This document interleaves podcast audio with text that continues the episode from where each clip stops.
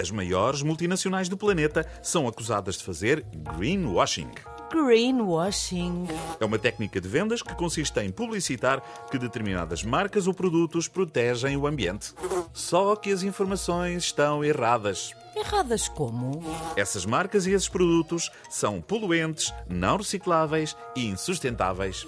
Ou seja, as empresas mentem para lucrar. E lucram. Bastante. Ah, então tudo está bem quando acaba bem.